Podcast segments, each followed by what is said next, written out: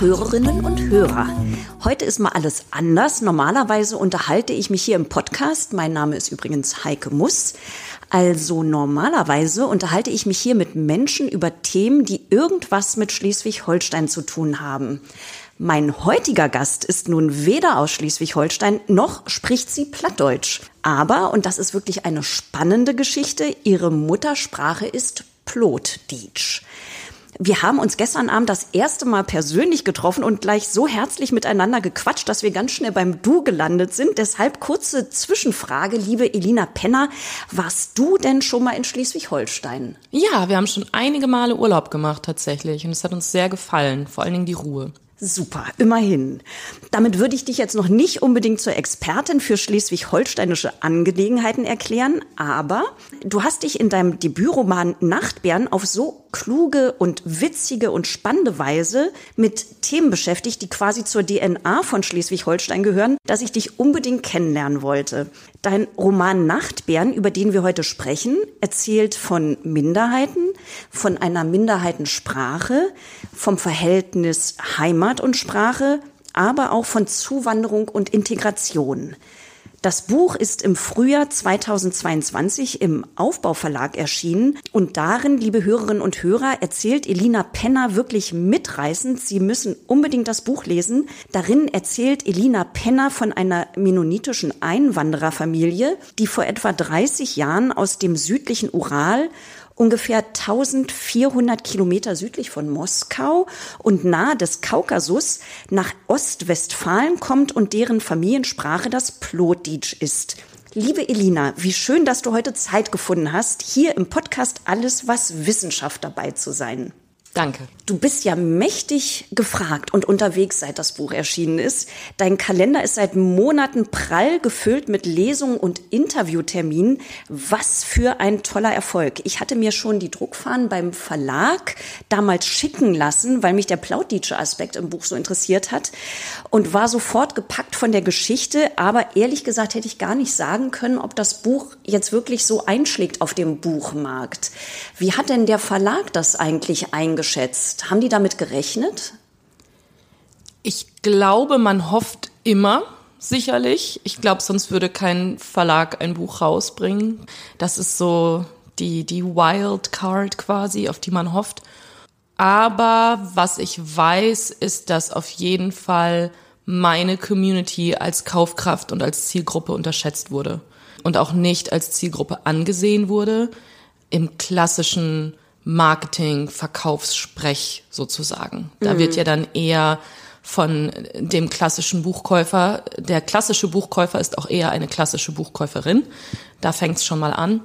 Und ähm, dann ist es ein Migrationsthema, da muss man sich erstmal für interessieren.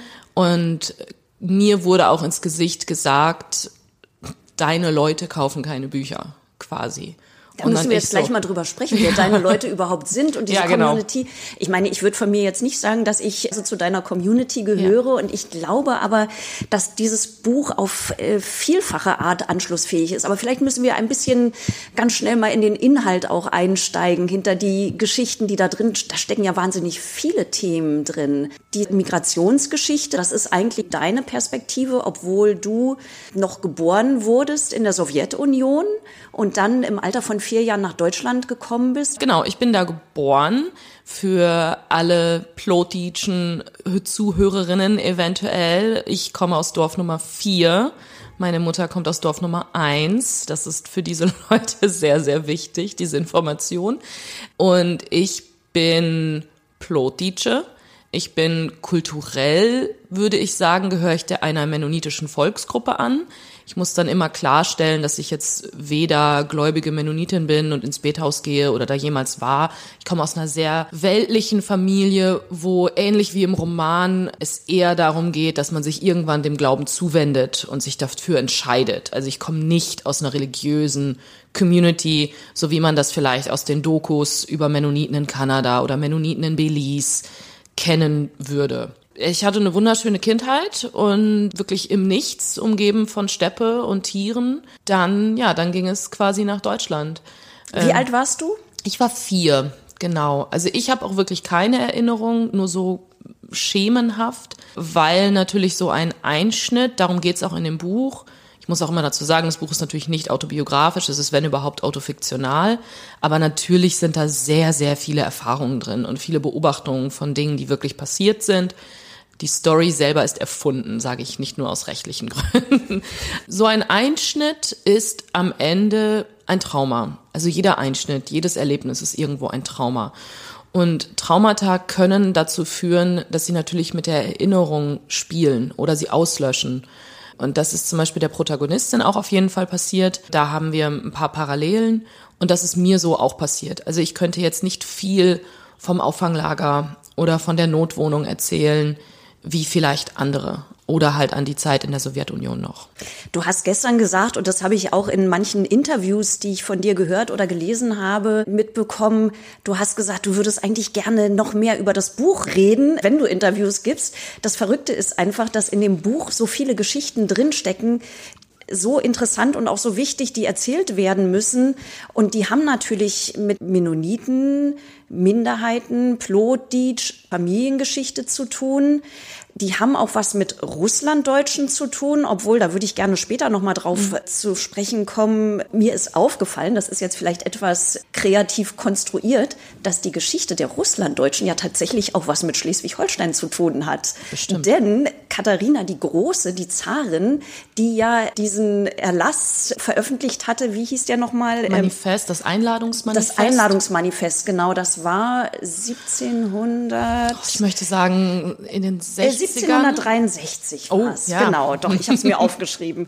Also Katharina die Große hatte ihm aufgerufen, ins Zarenreich einzuwandern. Handwerker und Bauern wollte sie holen. Und so sind damals also eine große Zahl von Mennoniten wo haben die sich hauptsächlich niedergelassen, die Mennoniten? Ähm, also ich glaube, die erste Station war tatsächlich erstmal bei Danzig, bevor es, das war so die erste größere Wanderung. Und von da aus haben sie dann auf diese Einladung gehört und sind genau, ähm, ich werde es verhunzen, aber man nennt ihn auch den mennonitischen Jordan, den Dnieper, den mhm. äh, Fluss. Und der hat eine große, auch mythologische Kraft für die Mennoniten, dieser Fluss in der heutigen Ukraine, genau. Und dort waren dann die zwei Mutterkolonien. Es ist gut, dass ich dieses Jahr auch noch ein Kinderbuch äh, rausgebracht habe, wo nämlich die Basics äh, dieser Geschichte auch alle drinstehen. Ich aber dann auch jedes Mal auf Lesungen äh, sage, ich bin keine Historikerin, ich bin keine Linguistin, ähm, ich kann versuchen, Fragen zu beantworten. Ich werde trotzdem wahrscheinlich Dinge auch wieder verwechseln. Und tatsächlich geht es ja den meisten auch irgendwie so, also von meinen Leuten in Anführungszeichen, dass es da gar nicht mal so viel Bildung ist das falsche Wort, Kenntnisse über die eigene Geschichte gibt. Ich habe mhm. gestern Nacht noch eine Nachricht bekommen von einer jungen Frau, die mit mir zusammen in Düsseldorf drehen wird. Und sie hat zu mir gesagt, sie findet das Thema so spannend, hat sich das angeguckt und dann hat sie ihre Mutter gefragt, ob sie auch Mennoniten kennen würde. Und die Mutter hat sie angeguckt und sie so, Kind, deine gesamte mütterliche Seite sind Mennoniten, deine Großeltern sprechen Plotdeutsch. Und sie ist aus allen Wolken gefallen. Sie hat gesagt, ich habe das mit 32 zum ersten Mal gehört. Ich so, ja, es, ja, ich meine, wir kommen auch noch auf das Thema, es hat auch viel mit Scham zu tun und wie man sich dafür interessieren möchte oder nicht, genau wie gestern Abend auch mit dem Plattdeutsch, ne?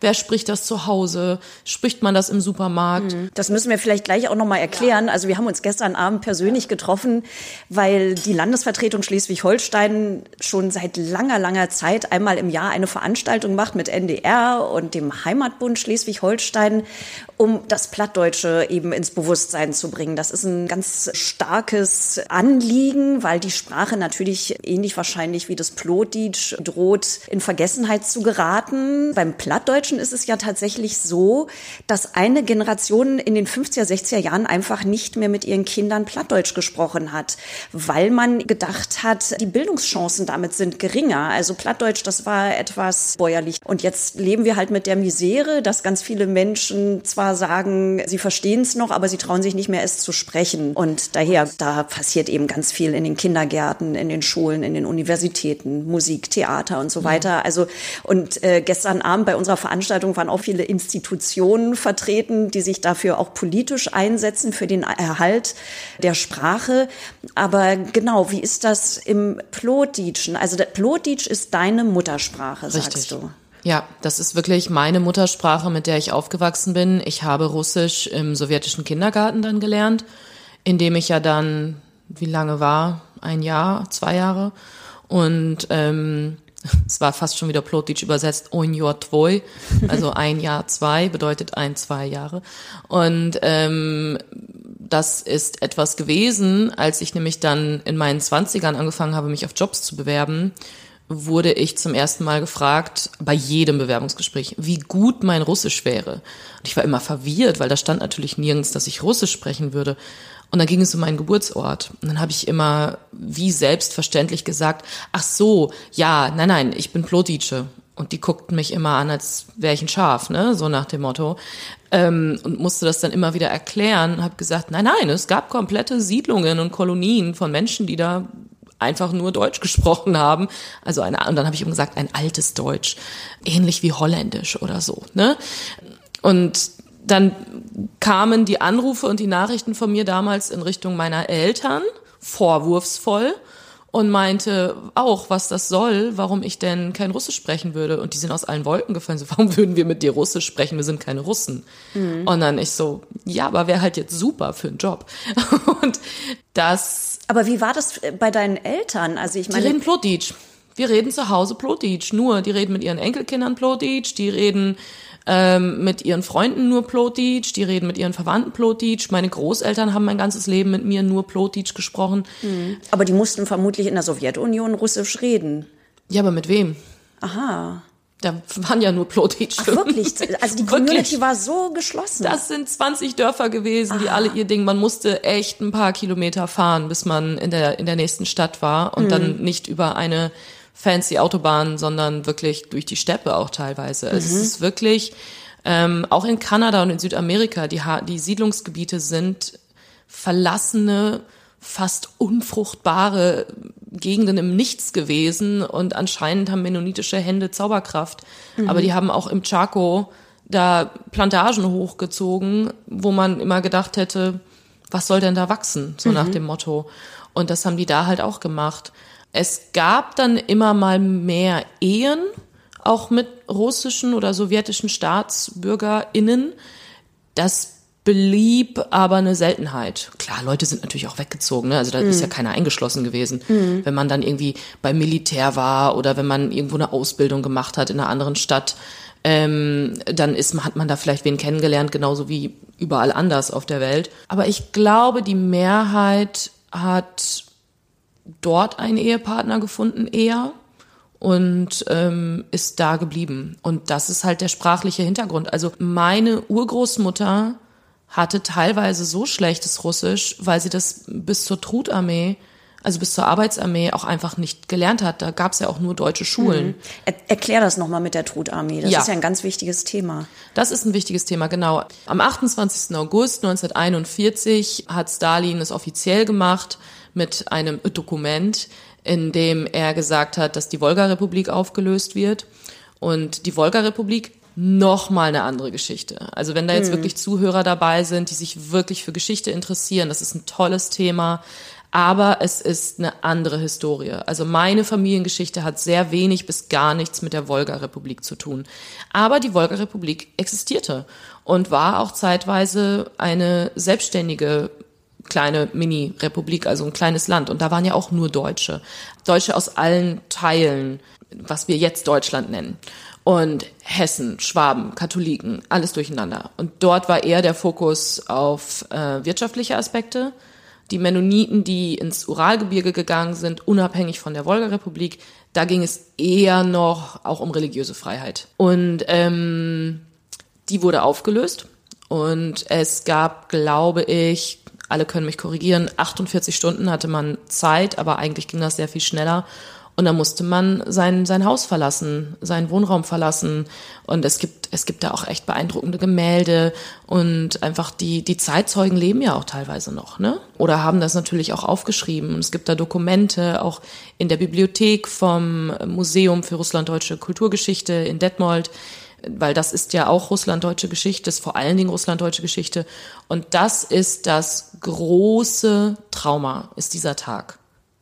Das ist so der, der eine Punkt, Nicht, dass die Jahrhunderte oder Jahrzehnte vorher in der Sowjetunion und auch davor jetzt einfach waren für die deutschen Siedler in diesen Gegenden, aber an dem Tag hat man wirklich ein Generationstrauma in die Wege geleitet. Mhm. Ähm, die mussten das ja teil, also die meisten mussten das zu Fuß machen. Die wurden dann nach Kasachstan, nach Sibirien, in Gegenden geschickt, deportiert, in die Trutarmee gesteckt. Die Trutarmee ist eine, eine Arbeitsarmee. Und ähm, das war quasi, ich bin eine große Zynikerin und ich liebe Sarkasmus, aber das war das Glück der äh, plotitschen, mennonitischen Siedler bei Orenburg, ähm, dass Stalin quasi beschlossen hat, nee, passt schon die können da bleiben. Mhm. Ähm, weil die waren irgendwie abgelegen. Die waren zu weit. Die mhm. waren ja an der eurasischen Grenze. Seine Angst war, wenn die deutschen Truppen kommen und hier hocken eine Million Deutsche in der Wolga-Republik, die würden sich dann mit denen verbünden. Ist jetzt nicht ganz aus dem Nichts gegriffen, diese Angst, aber das war halt die Konsequenz. Er hätte sie auch nach Deutschland schicken können, mhm. aber er hat sie dann halt verbannt. Und deine Großmutter, wie kam das dann, dass die trotzdem eingezogen wurde oder äh, eingezogen wurden alle, genau. Also die ah. Trutarmee hat sowieso existiert. Die mhm. Trutarmee mhm. hat einfach für alle existiert, ah. die, die Arbeitsarmee. Also auch in Orenburg. Auch in Orenburg, mhm. genau, auch in den Dörfern. Und dann ging, war es nämlich so, dass alle arbeitsfähigen Erwachsenen, die keine Kinder unter drei Jahren hatten, wurden eingezogen. Das heißt, die Dörfer waren einfach teilweise leer mhm. ähm, und zurückblieben Kinder, junge Mütter oder Mütter mit sehr kleinen Kindern und äh, Rentner. Aber selbst da haben sie dann irgendwann alle mitgenommen und dann sind die Leute halt entweder in, in den Arbeitslagern gestorben vor Hunger, ähm, so wie in allen anderen Lagern auch, oder wurden halt totgeprügelt, was, was man so kennt. Mhm. Genau, da wurde meine Uroma, war dort und ähm, das ist das ist das Schicksal auch von sehr, sehr vielen Frauen, mit denen ich aufgewachsen bin, weil es natürlich ähnlich auch wie in Amerika oder Deutschland teilweise natürlich eine sehr männerlose Gesellschaft ist aufgrund des Krieges, weil einfach so viele gestorben sind. Und ähm, die paar Male, die ich dann mit in der Kirche auch war, mit meiner Oma und meiner Uroma, da ist natürlich immer ein Verhältnis von, weiß ich nicht, 80 Prozent Frauen und 20 Prozent Männer dann damals in den 90ern gewesen, mhm. ähm, weil es einfach fast keine gab. Ne? Die meisten waren Witwen, mhm. äh, die rübergekommen sind. Und ich habe meine Urgroßmütter noch kennengelernt. Also meine Urgroßmutter, die eine ist gestorben, da war ich ein Teenager und die andere ist gestorben, da war ich 25. Ihr seid ja, du bist mit deiner Familie 1991 mhm. nach Deutschland gekommen. Du hast noch einen Bruder mhm. und seid ihr eigentlich, das habe ich nicht ganz verstanden, als Kernfamilie hergekommen oder wer kam mit euch mit? Also wer gehörte zu zu eurer Wir, Auswanderungsgruppe? Ja, das ist immer so Schritt für Schritt gewesen. Ähm, ich muss dann auch immer richtig stellen, dass das wenig mit dem Mauerfall oder mit dem Zusammenbruch der Sowjetunion zu tun hatte, irgendwo vielleicht sicherlich, aber die Ausreise war theoretisch immer möglich. Mhm. Es gab große Wellen in den 70 also kleine große Wellen oder große kleine Wellen in den 70ern oder in den 50ern. Ähm, da kam wirklich noch mal so ein so Leute rüber und wie ich jetzt erst gelernt habe, Grüße an Edwin Wagentin auch, ist es nämlich so gewesen, dass man aber nur rüberkommen konnte, wenn schon jemand in Deutschland gelebt hat. Mhm.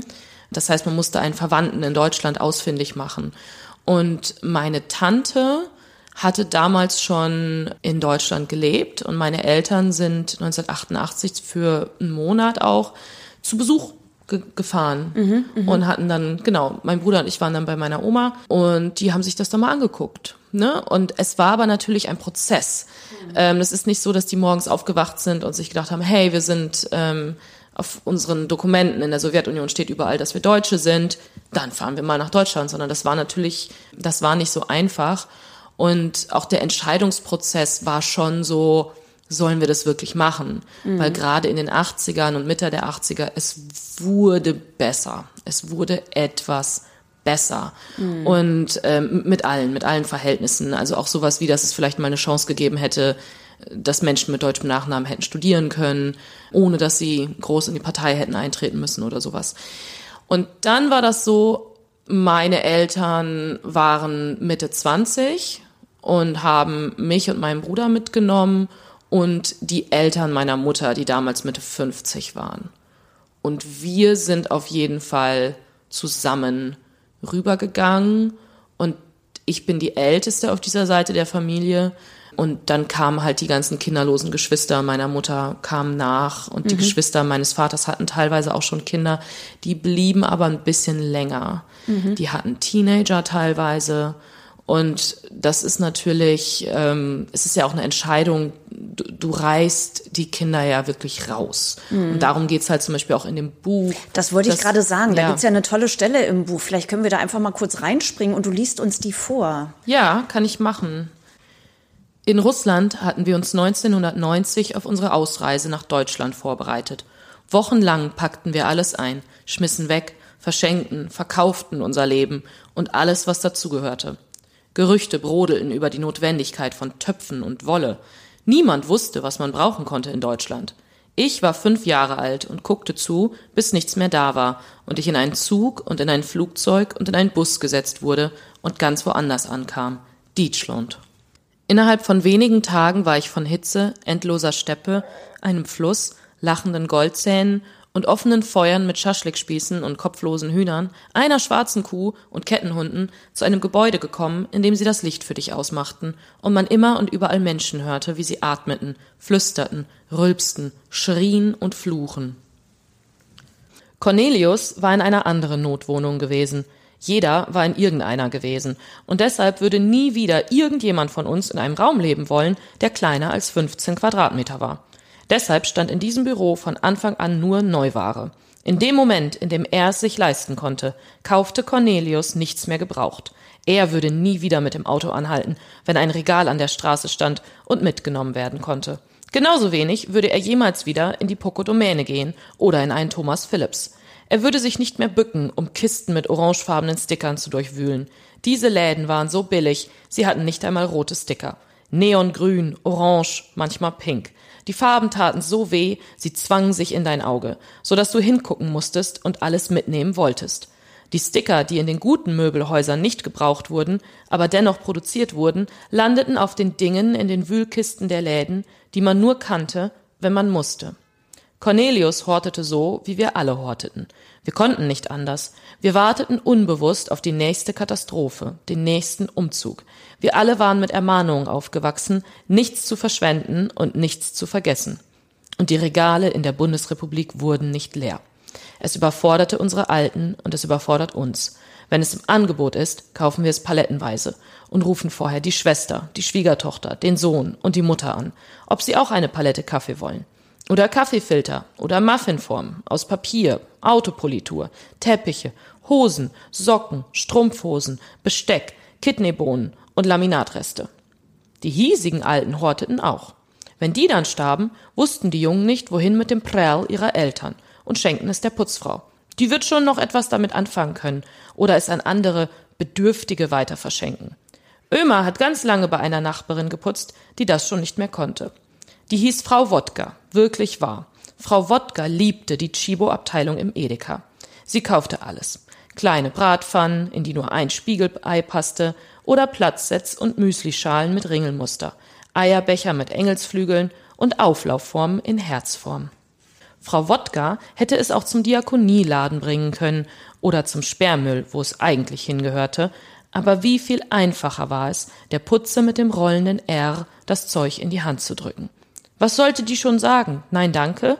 Die ging doch putzen, die brauchte kostenlose Sachen. Man hatte ihr geholfen. Es waren nicht nur die Dinge. Irgendwann begann sie auch uns Essen mitzugeben. Rudis Frau hat bei einer geputzt, die war sehr engagiert im Heimatverein. Die Brötchen vom Frühstück mit den Landfrauen. Einfach zu viele bestellt. Was sollte man denn nun mit 20 belegten Brötchen machen, die übrig geblieben waren? Der Putzfrau geben. Besser als wegschmeißen. Brötchen kann man ja nicht einfrieren, also würde Rudis Frau noch am gleichen Nachmittag einladen, und dann würden wir da sitzen und uns erzählen, wie es ist, eine Putzfrau für hiesige zu sein, und dabei die bestellten, belegten, bezahlten Brötchen der westdeutschen Hausfrauen essen, die sich als Landfrauen in ihrer Freizeit engagierten, um andere Frauen zu unterstützen, während ganz andere Frauen ihre Häuser putzten. Wir nahmen das alles an und horteten auch die Reste der toten alten Hiesigen und kauften noch mehr Zeug und bauten riesige Häuser mit großen Zimmern, die wir mit dem Zeug befüllen konnten, das wir in der Sowjetunion niemals zu Gesicht bekommen hätten. Ja, vielen Dank. Jetzt sind wir schon mittendrin im Buch und auch in dieser Stelle steckt schon wieder so viel drin an Themen, über die ich jetzt gerne reden gerne, ich bin hier. möchte. Ich weiß gar nicht, wo ich anfangen soll. Also ein Thema, was offenbar so auf der Hand liegt. Ich habe so ein bisschen gehört von deinen Lesereisen, dass du im Publikum sehr viele Russlanddeutsche auch hattest. Und Wenn ich in der Region lese, ja, also in, in Ostwestfalen. Ach so, ja, ja. Weil ich meine, man muss ja durchaus schon auch unterscheiden. Also ich zumindest bilde mir ein, ich hätte da einen, eine Distanz wahrgenommen. Es gibt natürlich die äh, Plotdeutsche mhm. oder mennonitische Community, die aber nicht identisch ist mit Russlanddeutsch. So habe ich das zumindest im Buch wahrgenommen kommen? Genau. Ich glaube, dass ich natürlich, also nicht um zu klugscheißern, aber das quasi, ja, ich beschreibe es, aber es ist wirklich irgendwo auch natürlich die Arroganz meiner Leute, und damit sage ich jetzt meine Leute, die plotitschen Menschen, die, sie werden ihre Gründe haben, sich quasi auf so einer Skala von Deutsch, Gott, ich bewege mich jetzt wirklich in so Gebiete, die sich natürlich ganz oben sehen, ne? Das kann man aus vielerlei Perspektiven betrachten, weil klar, wenn man in der Sowjetunion gelebt hat und keinen Parteieintritt gemacht hat, wenn man dann nicht irgendwo Liebkind gemacht hat, wenn man in seinem blöden Dorf blieb, wenn man Bauer blieb sein ganzes Leben lang, dann waren da nicht so viele Chancen auf Karriere und ein bisschen Ruhm oder Anerkennung. Ich meine, besonders viel Geld hätte es vielleicht eh nicht gegeben. Aber auf all das wurde natürlich verzichtet. Und natürlich sind gerade die, die auch gläubig geblieben sind, sage ich jetzt mal, und an der Sprache festgehalten haben. Natürlich war da noch mehr Verfolgung. Natürlich waren da Tote. Und da ist innerhalb dieser Community eine Hierarchie, von der, glaube ich, nur meine Leute überhaupt etwas wissen. Mhm. Weil, wenn ich auf Russlanddeutsche treffe, ohne plotischen Hintergrund, dann haben die noch nie was von Mennoniten gehört. Die haben noch nie was von der plotitschen Sprache gehört. Die wussten nicht, dass es Leute gibt wie mich, weil sie nur die Geschichte kennen, Deportation, Verfolgung und dann ähm, Gebiete in der Sowjetunion, wo man das alles nicht mehr durfte. Was stimmt? Das ist auch der Großteil. Das sind 90 Prozent aller Russlanddeutschen haben diesen diese Familiengeschichte, dass sie höchstens noch von ihren Großeltern ein komisches Deutsch kennen oder so. Dass man sich nicht nur dafür geschämt hat aus persönlichen Gründen, sondern dass es natürlich ums Überleben ging auch, dass man nicht in der Öffentlichkeit Deutsch miteinander gesprochen hätte. Vor allen Dingen nicht direkt nach dem Krieg oder in den Jahren währenddessen. Das ist wirklich dann Assimilation gewesen, ne? Assimilierung gewesen. Und das war bei uns halt anders. Russlanddeutsche sind wir ja alle. Das ist ein Begriff, das ist so der Sammelbegriff, den es jetzt seit ein paar Jahren gibt. Mhm. Ich kenne niemanden, der diesen Begriff mag. Wir mhm. hatten gerade eine ganz, ganz tolle Tagung in Fulda dieses Jahr. Und es gab auch gerade wieder eine super Veranstaltung in Detmold mit der, gerade mit der aktivistischen Community. Und ich glaube, die Jüngeren, und mit Jüngeren meine ich alle unter 50, sehen sich eher als Post-Ost-Community. Also Russlanddeutsche bezieht sich ja auch nicht auf das heutige Russland, sondern auf das russische Reich, in das damals die Siedler gegangen sind. Mhm. Aber wenn man das jedes Mal erklären muss, dann ist das schon das erste Problem mit dem Begriff Russlanddeutsch. Ja, ich habe äh, irgendwo ja. gelesen, du wurdest in irgendeinem Interview gefragt, was wünschst du dir, was die Leute aus diesem Buch mitnehmen? Und mhm. du hattest irgendwie so sinngemäß geantwortet, du wünschst dir, dass die deutsche Mehrheitsgesellschaft einfach sich stärker mal mit dieser Community auch beschäftigt. Denn es gibt einfach so viele Stereotype. Also mir, mir ja. ist es jetzt erst klar geworden, dass tatsächlich jetzt bei dem Angriff auf die Ukraine hier in Deutschland dann russischsprachige Menschen für Interviews gesucht werden, immer vor dem Mixmarkt. Und natürlich oh hat man Gott, dann ja. eine ganz spezifische Gruppe da Klar. vor dem Mikrofon. Das ist total verrückt, aber ich habe es mir vorher gar nicht bewusst gemacht. Ja, äh. also ich habe, wir haben alle irgendwie, es gibt ja ähm, es ist ja auch nicht so, dass wir nicht miteinander reden würden. Also gerade meine, meine Generation. Ich bin in so vielen WhatsApp-Gruppen und E-Mail-Verteilern drin. Ähm, Also wir sammeln auch immer Screenshots von den geilsten Interviewanfragen, die wir dann so kriegen. Mhm. Und ähm, das Schönste ist natürlich auch immer diese, es ist ja fast schon emotionale Prostitution, die da betrieben wird, wenn, wenn man eine E-Mail kriegt und sagt, Hey, streiten Sie übrigens mit Ihren Eltern? Haben Sie den Kontakt zu Ihren Eltern abgebrochen? Mhm. Hey, äh, gucken Ihre Eltern russisches Fernsehen? Gibt's da richtig viel Streit? Ist alles ganz schlimm? Wollen Sie nicht ein Interview machen? Mhm. Und das ist völlig egal. Das sind alle Zeitungen, das sind alle öffentlich-rechtlichen Radiosender gewesen. Äh, die Anfragen, da, da könnte ich ein Zimmer mit tapezieren, also mit mhm. den Mails. Und das ist natürlich wirklich, wirklich krass, wenn wir jetzt endlich an einem Punkt sind, seit ungefähr zwei, drei Jahren, wo wir Aufklärungsarbeit haben durch Podcasts wie X3 und Steppenkinder. Wir haben Leute wie Sergei äh, Propopkin, wir haben Ira Peter, Edwin Warkentin, Natalia Warkentin-Wenzel, die bei der FAZ schreibt, die wirklich mal Sachen richtig stellen und es vernünftig machen und klug sind und tolle Sachen produzieren, auch eigene Dokus. Also da wundert man sich dann, wenn dann wieder Sachen produziert werden, wo es um diese Klischees geht. Und ähm, ja.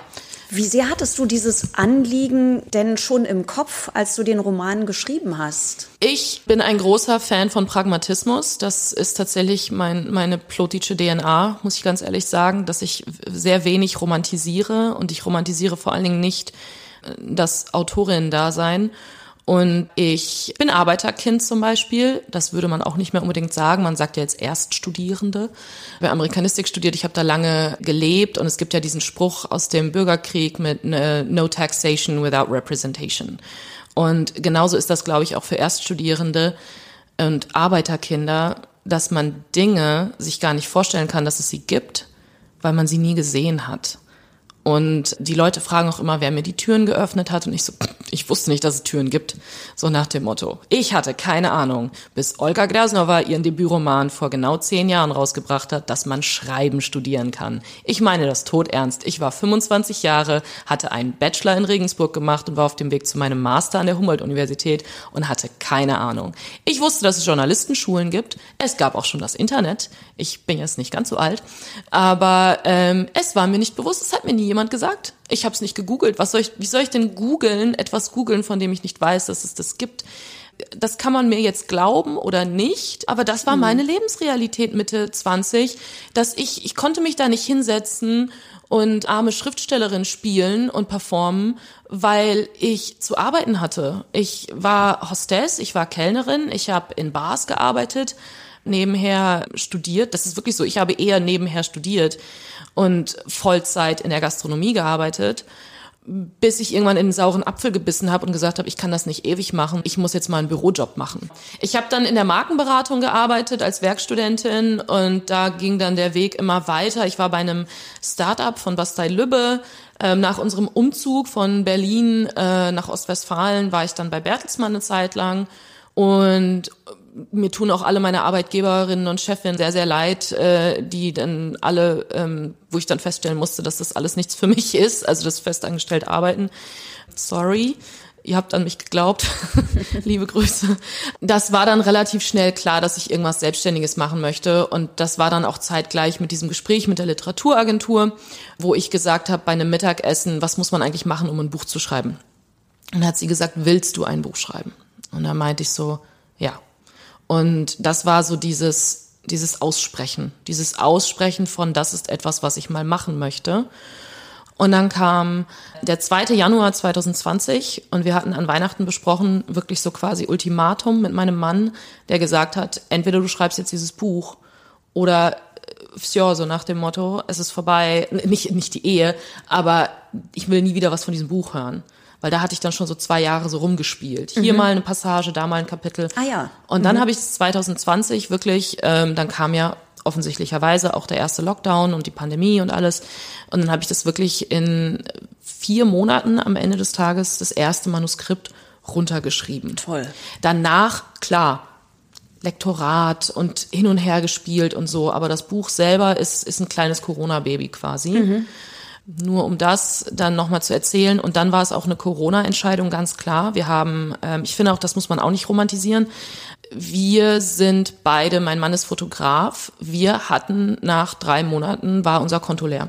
Unser komplettes Erspartes war weg. Dadurch, dass wir äh, freiberufliche Selbstständige waren, ohne ein Business-Business, ähm, haben wir kaum Corona-Hilfen gekriegt, beziehungsweise wir waren halt auch diejenigen, die gesagt haben, okay, wir haben jetzt keine Wahl, entweder wir haben kein Geld mehr, also entweder wir werben uns jetzt dafür und müssen es dann irgendwie zurückzahlen nächstes Jahr, aber das war der Punkt. Das war die harte Realität und dann kam das Angebot, Hauptstadtmutti zu übernehmen. Ein Online-Magazin ähm, aus Berlin, gegründet von Isa Grütering und zwei anderen Frauen, das es seit 2011 gibt. Und ich habe da als Autorin immer mal wieder geschrieben seit 2016. Und dann habe ich das Angebot dankend angenommen. Und seitdem mache ich dieses Magazin, das ist quasi mein Job. Genau, aber das ist so nochmal so dieser berufliche Werdegang. Nur das mit dem, wie es zu dem Buch kam, äh, wie ich auf diese Idee gekommen bin, das war wirklich so, dass es, es ist wie ein Meeting gewesen, es ist ein Pitch-Meeting gewesen. Ich habe mir Themen überlegt, habe sie gepitcht und die Agentur hat gesagt, da sticht ein Thema ganz klar, ganz klar hervor. Es gibt kein anderes Buch auf dem deutschen Buchmarkt. Mhm. Es gibt eine Miriam Töfs und einen Rudi Wiebe aus Kanada. Hm. Es gibt ein paar russlanddeutsche AutorInnen, auch hier. Es gibt eine Lena Gorelik, eine Olga Grasnova, die aber halt nicht unbedingt von der Erfahrung jetzt diese, ich sag immer, die, die unermaßen Russlanddeutschen so quasi, ne? Also mhm. wirklich die, die dann rübergekommen sind mit dieser Aussiedlerwelle. Die gibt es, aber es gab keinen mennonitischen Roman. Mhm. Und das war dann wirklich so diese Entscheidung, entweder ich schreibe das jetzt, und das waren dann auch wirklich so ein paar Jahre, wo man echt ein bisschen Schiss hatte, so, fuck, was, wenn ich nicht die Erste bin? Interessiert es dann noch überhaupt irgendwen? Denn auch das finde ich ist super, super wichtig, wenn wir über Literatur und Bücher sprechen. Der Buchmarkt ist so unfassbar voll mhm. und gesättigt und ähm, es werden so viele Bücher produziert. Es ist bald nicht mehr normal. Ich habe viele Freunde und Freundinnen, die in Verlagen arbeiten. Das ist einfach eine Menge da kommt niemand mehr hinterher. Absolut, also, absolut. Was dann dazu führt, ich möchte am liebsten mal irgendwie eine Runde machen, wo jeder ein Buch mitbringt, wo der Klappentext überhaupt nichts mit dem Inhalt zu tun hat. Mm. Einfach weil sich eine Marketingabteilung überlegt hat, wie ja. verkaufe ich dieses Buch jetzt noch ja. verzweifelt. Aber Gott sei Dank, also bei deinem Buch korrespondiert der Buch Klappentext so, doch ja. ziemlich auch mit dem Inhalt. Aber ich finde das trotzdem interessant, dass die Literaturagentin dann gesagt hat, naja, also dann äh, ziehen wir mal die Mennonitenkarte. Ja. Ja. Denn ehrlich gesagt, ich meine, es ist ja auch kein Mennonitenroman. Also er ist bestimmt für alle Menschen total interessant, die sich für die Geschichte der Mennoniten interessieren, wobei es ja eher jetzt um dann auch das Leben dieser Familie geht. Und was ich total interessant fand, eine Hauptfigur Nelly wendet sich sehr spät dem Glauben zu. Ihr Sohn schon im pubertären Alter. Naja, und dann gibt es natürlich auch die Menschen, die sich komplett abwenden von dieser Gemeinschaft, einfach um auszubrechen, um irgendwie irgendwie auch ihre eigene Persönlichkeit freisetzen ja. zu können. Ich glaube, dass da wirklich, man muss da echt versuchen, die Nuancen zu halten. Also Nelly und Jakob und Nellys Familie allgemein ist eine typische plotische Familie, wie ich sie kenne aus dem Mindener Raum. Das ist schon fast so spezifisch, dass wenn man nach Espelkamp oder nach Detmold gehen würde, komplett andere mennonitische Familiengeschichten hören würde, wo es vielleicht auch viel typischer ist, dass man als Familie im Glauben aufwächst mhm. und ins Bethaus geht und all solche Sachen. Ich zum Beispiel mit meiner Amerika-Erfahrung finde das auch gar nicht mal so seltsam, sonntags in die Kirche zu gehen, weil das da halt auch Standard ist, gerade in den Südstaaten. Ne? Mhm. Das wird auch nicht groß diskutiert. Was hast du da eigentlich gemacht? Oh, einiges. ich hatte sehr viel Spaß. Nein, ich war, ich war Austauschschülerin mit dem PPP. Fantastisches Programm, wer es überhaupt nicht kennt. Politisches Patenschaftsprogramm heißt es, glaube Parlamentarisches Patenschaftsprogramm. Oder politisches Parlament, irgendwas. Es heißt PPP. Wenn okay. man PPP und Bundestag googelt, kommt man drauf. Ich bin Jahrgang 2003, 2004 und dieses Programm gibt es immer noch. Und tatsächlich auf dem Flyer, den ich damals in der Schule bekommen habe von unserem wundervollen Vertrauenslehrer, der die Austauschprogramme mit organisiert hat, stand wirklich so auch auf der Erklärung drin, dass es dieses Programm gibt, dieses Stipendium, weil auch die ersten deutschen Siedler in Amerika waren Mennoniten. Mhm. Und die damals rübergegangen sind und darauf quasi baut das mit. Das habe ich mit 16, 17 gemacht. Ähm, dann habe ich zum Beispiel, ich war klassisch Au pair, ich habe an einer Uni unterrichtet, ich habe meine Semesterferien dort eigentlich durchgehend verbracht. Also ich habe es teilweise hingekriegt, sechs Monate im Jahr in den USA zu sein und äh, sechs Monate dann in Bayern, äh, wo ich studiert habe. In Regensburg. In Regensburg. Genau, die schönste Stadt Deutschlands. Mhm. Ähm, genau, deshalb war ich in den USA ganz lange und ich habe, wie gesagt, ich habe ja auch Amerikanistik studiert. Mein Leben in Berlin war auch sehr englischlastig dann, gerade auch im Job, im Start-up. Ich sage immer, also Englisch ist die Sprache, die ich wahrscheinlich noch am besten kann, definitiv, weil ich es wirklich gelernt habe, so nach dem Motto. Ja, und dann nochmal zu Nelly zurück. Ja, Nelly. Die eine der Haupt, also für mich natürlich die Hauptfigur. Genau, also das ist, mit Nelly ist es sehr, sehr typisch, dass man quasi äh, bei, bei gläubigen Mennoniten gibt es diesen Moment, der nennt sich Bekehrung. Und eine Bekehrung findet vor der Gemeinde statt, also vor den Gemeindemitgliedern. Das heißt, man muss sich das so vorstellen, das kann während eines normalen Gottesdienstes sein, es kann auf einer Beerdigung sein, aber die quasi die predigenden Männer vorne, die würden dazu aufrufen, wenn irgendjemand jetzt sich quasi, möchte jemand nach vorne kommen, möchte jemand sich bekehren, möchte jemand sein Zeugnis ablegen, all solche Dinge. Und äh, diese Szene ist zum Beispiel auch im Buch sehr, sehr eindeutig beschrieben. Ähm, diese Szenen sind immer sehr unwirklich fast schon, weil sie sehr emotional sind. Für viele, die sich dann bekehren, ist das ein ganz krasser Moment, ähm, wenn sie dann quasi Jesus in ihr Herz lassen und äh, es, ich will es nicht mit einer Beichte vergleichen, aber man sagt dann natürlich schon so dieses, ich, ich wende mich ab vom Teufel oder vom weltlichen Leben und all solche Dinge. Und das ist so der erste Schritt. Aber den macht man anscheinend relativ spät im Leben. Den macht man, wann man will, mhm. quasi. Aber ich bin halt damit aufgewachsen, dass das dann eher ältere Erwachsene machen. Mhm. Ich weiß nicht, ob das speziell mit meiner Familie zu tun hat, dass die sich alle relativ spät taufen lassen. Da kann ich jetzt nicht für alle sprechen. Ich mhm. weiß nur, ich habe dieses Bild im Kopf in den 90ern, wenn man zu einer Taufe gegangen ist, dann waren das alles Senioren und vielleicht ein, zwei Teenager. Und jetzt, mein Opa hat sich letztes, vorletztes Jahr taufen lassen, sind das alles Teenager und ein, zwei Senioren.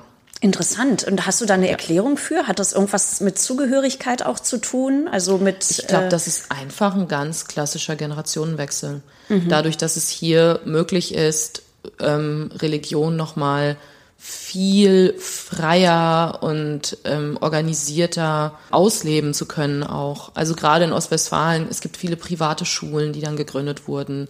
Die, die hergekommen sind, die hatten vielleicht in der Sowjetunion nicht so viel mit dem Glauben zu tun und hatten dann hier die Möglichkeit, sich damit mehr zu beschäftigen. Mhm. Und es wurde gläubigen Familien natürlich vielleicht vereinfacht.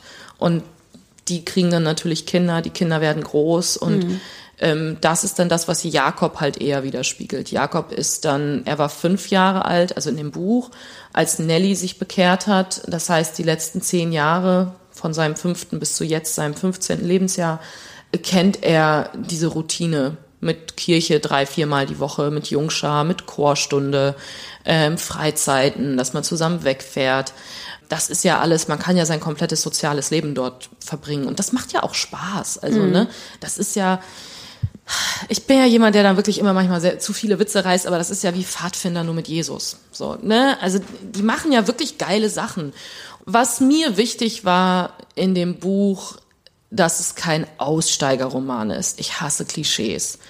Und ich hasse nicht so sehr wie dieses Klischee böse Kirche, aussteigen, weglaufen. Das ist total wichtig und das passiert und es ist, aber es ist eine andere Geschichte. Mhm. Also auch wenn es jetzt irgendwie Richtung äh, viele vergleichen es ja auch mit Unorthodox ja, von, genau. von Deborah Feldman und so. Das kann, glaube ich, so sein. Und ich glaube, dass in Kanada und Südamerika auch noch mal mehr solche Gemeinden so hardcore drauf sind. Also auch bei den Mennoniten. Das kenne ich so aus Ostwestfalen nicht. Mhm. Nicht so heftig. Ich kenne auch gläubige Familien, wo dann ein Sohn zum Beispiel irgendwie mit 20 gesagt hat, das war's jetzt für ihn, er möchte nicht mehr in die Kirche gehen. Das hat jetzt niemanden glücklich gemacht. Aber mehr als ein Schulterzucken, also da wird niemand verstoßen, weil er jetzt nicht mehr jeden Sonntag. Also ich kenne es nicht, sage ich dazu. So, mm. es gibt's bestimmt sicherlich. Mm. Aber das sage ich immer dazu, es ist kein Aussteigerroman. Es, darum geht's nicht, sondern es geht darum, dass manchmal so etwas wie Kirche, so etwas wie Zusammenhalt, so etwas wie irgendeine Art von Routine für manche Menschen ein Halt sein kann. Das ist das für Nelly. Und es gibt auch eine Stelle in dem Buch, wo über Nelly gesagt wird, jeder hätte genau das durchmachen können und wir haben das alle durchgemacht und es ist nichts. Wir gehen arbeiten, wir machen unser Ding. Und dann macht es jemand wie Nelly und äh, sie kippt um quasi. Also mhm. sowohl bildlich als auch in echt. So, sie hält es nicht mehr aus. Kannst du da noch mal vorlesen diese Passage, die das finde ich ganz gut auf den Punkt bringt? Ja. Als fromme Mennonitin konnte ich mich von all dem lossagen. Ich konnte nach der Bekehrung alles zurücklassen. Nichts davon konnte mich mehr berühren. Ich war nicht deutsch, nicht russisch, also wurde ich religiös. Da wusste ich, woran ich war. Ich hatte das Kind, meinen Mann und meinen Glauben. Der Preis für diese Ruhe war kein Fernseher und kein Alkohol. Dafür zog Herr Jesus in mein Herz und man würde sofort glücklich werden. Für immer. Ich hatte sowieso seit Jahren kein Fernsehen mehr gesehen. Nicht wirklich. Wir hatten gar kein Fernsehen mehr. Manchmal bei meinen Eltern lief er im Hintergrund, wie früher, aber meistens machten sie ihn aus, aus Rücksicht. Televisor, Televisa, plotische Wörter existierten nicht für Dinge, die es im 18. Jahrhundert nicht gab, also wurden sie geborgt aus dem Russischen. Auch da steckt schon wieder so viel drin von, von Herkunft, und Heimat und Ankommen. Und für Nelly, ich war nicht deutsch, nicht russisch, also wurde ich religiös. Da steckt natürlich auch die Suche drin, wo gehöre ich hin? Diese Frage stellen sich die anderen Familienmitglieder ja vielleicht anders. Ich glaube, dass gerade Nellys Brüder zum größten Teil aufgegeben haben. So wie die meisten, würde ich mal sagen, Generation X Menschen, die ich kenne, die einfach sagen, wir leben hier seit 30 Jahren als Erwachsene. Es bringt nichts es bringt nichts, unseren Nachbarn zu erklären, woher unser Nachname kommt.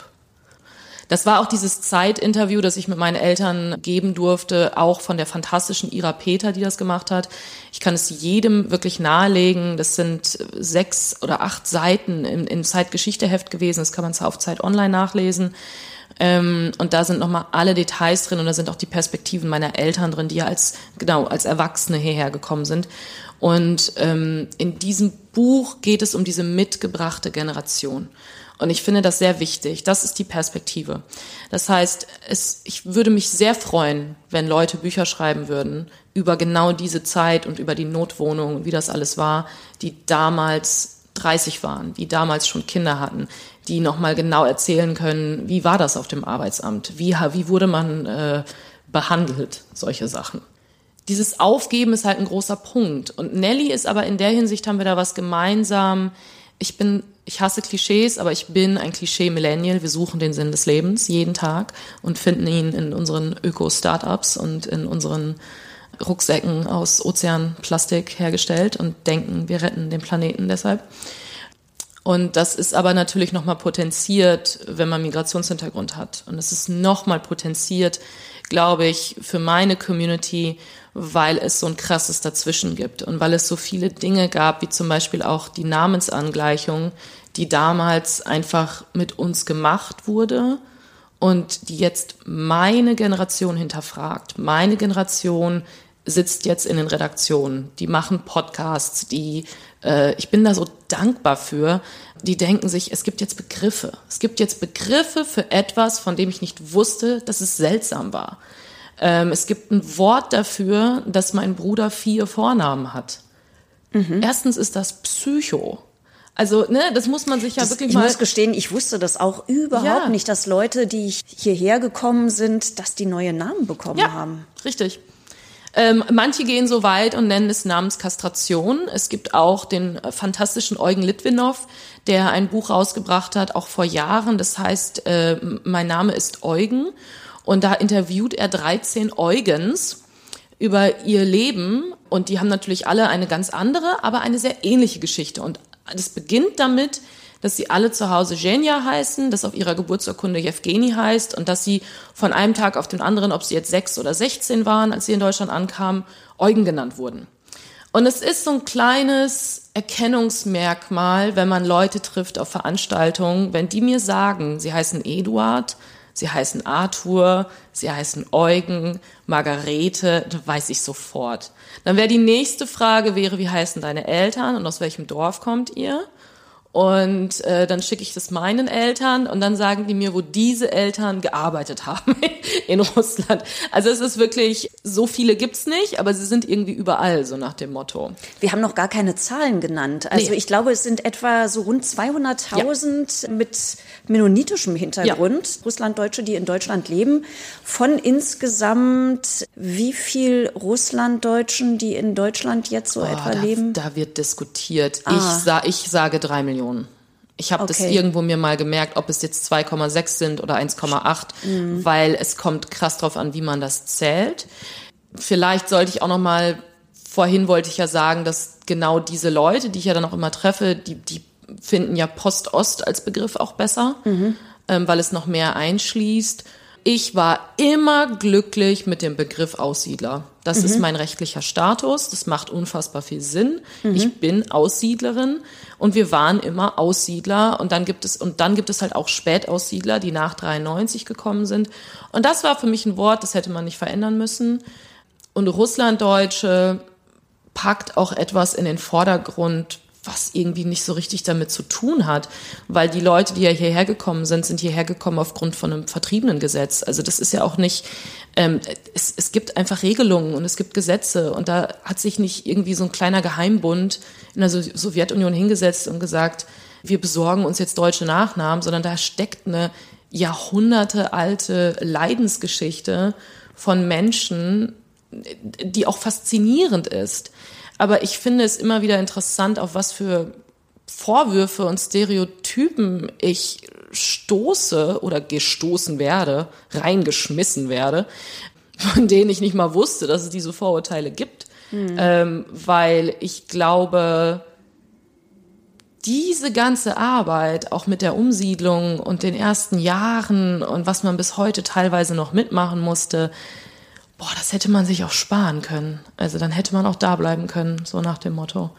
Also für mir fällt das wahnsinnig schwer, mir das überhaupt vorzustellen, diese Situation, wie man hier ankommt, also wie deine Eltern vor 30 Jahren hier ja. angekommen sind, weil in diesem Wort Aussiedler, das suggeriert ja doch sowas wie Heimkehr oder Rückkehr, so ganz ja. merkwürdig. Aber so nehmen wir das wahr quasi oder so nehmen das die Leute natürlich auch wahr. Die haben immer gesagt, sie, sie fahren nach Hause. Man muss ja wirklich bedenken, selbst vielleicht in den Communities, wo jetzt nicht Deutsch die Familiensprache war aufgrund von Assimilierung oder anderen Gründen, hatten sie ja trotzdem immer den deutschen Nachnamen. Es gab immer deutsche Familienbibeln, es gab immer die Gerichte, die deutschen Gerichte, die gekocht wurden. Mhm. Also man hat das darf man ja auch nicht vergessen, die Sowjetunion ist ein Vielvölkerstaat gewesen. Man mhm. ist da sehr wohl mit aufgewachsen, auch in Kasachstan dass man eine deutsche Identität hatte und eine deutsche Geschichte. Mhm. Und das, so weit wie man konnte, hat man das beibehalten. Und sie nehmen das schon als Rückkehr wahr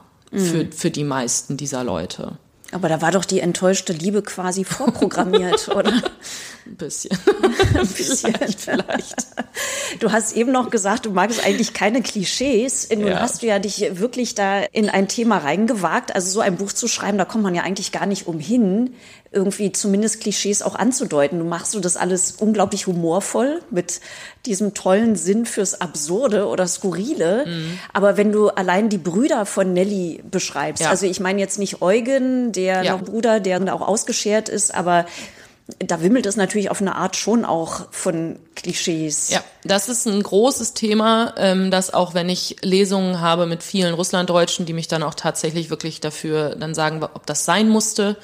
Und ich so, dann sage ich jedes Mal, naja, also Alkoholismus ist ein riesiges Problem in unserer gesamten Gesellschaft.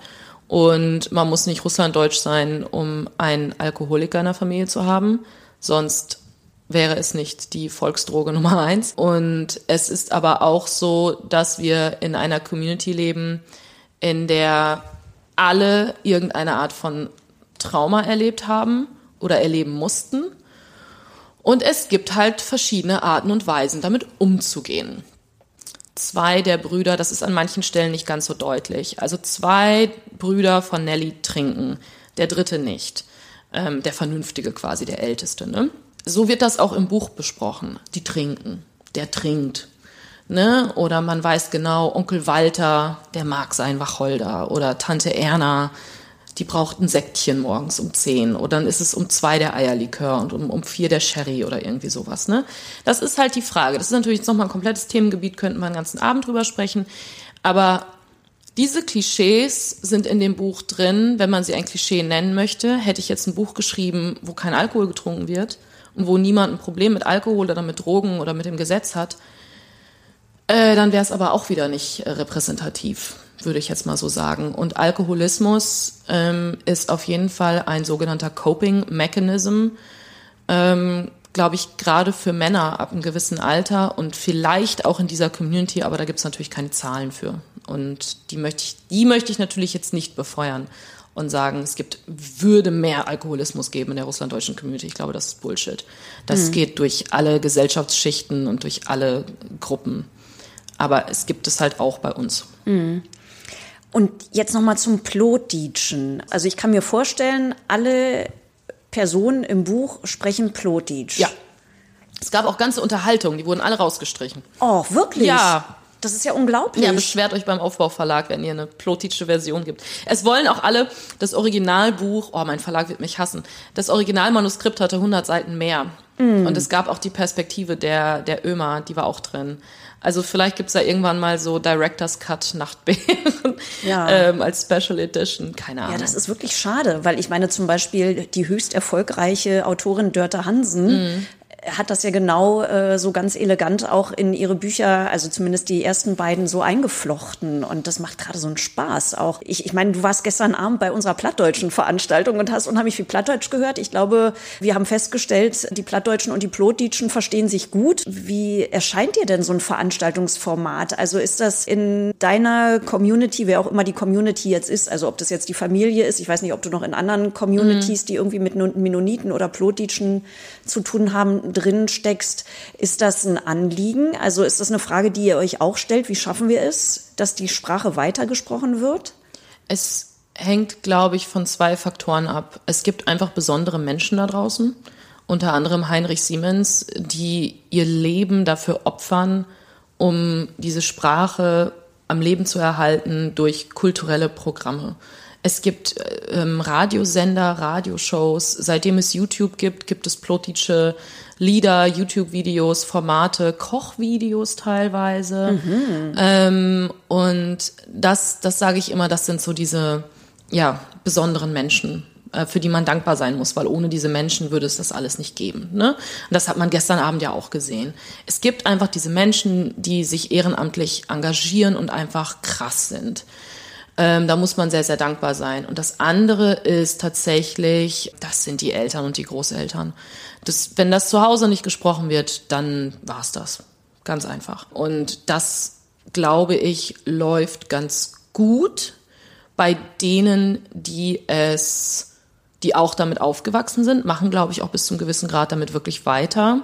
Und gerade in Kanada und Südamerika gibt es, glaube ich, auch nochmal einfach so richtig so Siedlungen, wo auch wirklich alle einfach miteinander Plotitsch sprechen. Mhm. Ich kann sagen, von meiner Familie aus ist, dass zum Beispiel viele dann das Gefühl haben, dass sie mit meinen Kindern Hochdeutsch sprechen müssen, was nicht stimmt. Die verstehen Plotitsch, sprechen es jetzt nicht unbedingt, aber also die Kleine vielleicht noch mehr als der Große. Das ist so dieses Ding. Es muss einfach normal sein quasi. Also man muss zu Hause auf dieser Sprache sprechen und bei uns war es auch so, als ich meinen Mann kennengelernt habe, meine Eltern haben immer Plotitsch mit ihm gesprochen. So, dass er jetzt quasi auch teilweise einfach äh, spricht und antwortet auf Plotitsch, aber so vor allen Dingen alles versteht. Mir ist noch eine Sache für deinen Verlag eingefallen, denn dieser ak noch aktuelle Film Mittagsstunde, die Romanverfilmung von Dörte Hansen ja. äh, durch Lars Jessen, die haben ja tatsächlich sich entschieden, den Film in zwei Fassungen zu drehen mhm. und haben bestimmte Passagen dann nochmal auf Plattdeutsch gedreht. Am Anfang haben sie immer mit der hochdeutschen Version begonnen und irgendwann haben sie gemerkt, durch dieses Plattdeutsche kommen ganz andere Emotionen und ganz andere Ja. Beziehungen nochmal rüber, auch zwischen den Schauspielern, dass die irgendwann am Set entschieden hatten, wir drehen zuerst die plattdeutsche Version und dann die hochdeutsche. Und äh, ich hatte das Glück, beim, bei der Filmpremiere hier im Berliner Delphi dabei zu sein. Da war dann der ganze Cast und Regisseur und Produzent und so weiter. Und dann durfte man Fragen stellen. Und dann habe ich die gefragt, sag mal, warum habt ihr überhaupt zwei Fassungen gedreht? Die plattdeutsche Fassung ist so toll, die ist ja auch untertitelt. Und dann haben die gesagt, ja, wir haben uns nicht getraut, den Antrag, in den Antrag reinzuschreiben, dass wir darin äh, Plattdeutsch reden wollen. Wir dachten, wir kriegen keine Fördergelder.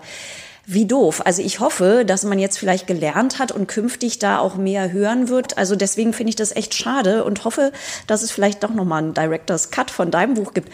Hast du dir denn vorgenommen, also schreibst, hast du vor, ein weiteres Buch jetzt erstmal zu schreiben oder hast du im Moment so viel auf dem Tisch, dass du darüber gar nicht nachdenken kannst? Ja, ich wollte davor auch noch mal ganz kurz auf eine Sache äh, zu sprechen kommen wegen der Sprache. Man ist ja auch jemand anderes. Also es gibt diesen Begriff des Code Switchings. Der Begriff des Code Switchings, den kenne ich von Afroamerikanern in Amerika und der betitelt quasi etwas, dass man in verschiedenen Räumen anders spricht.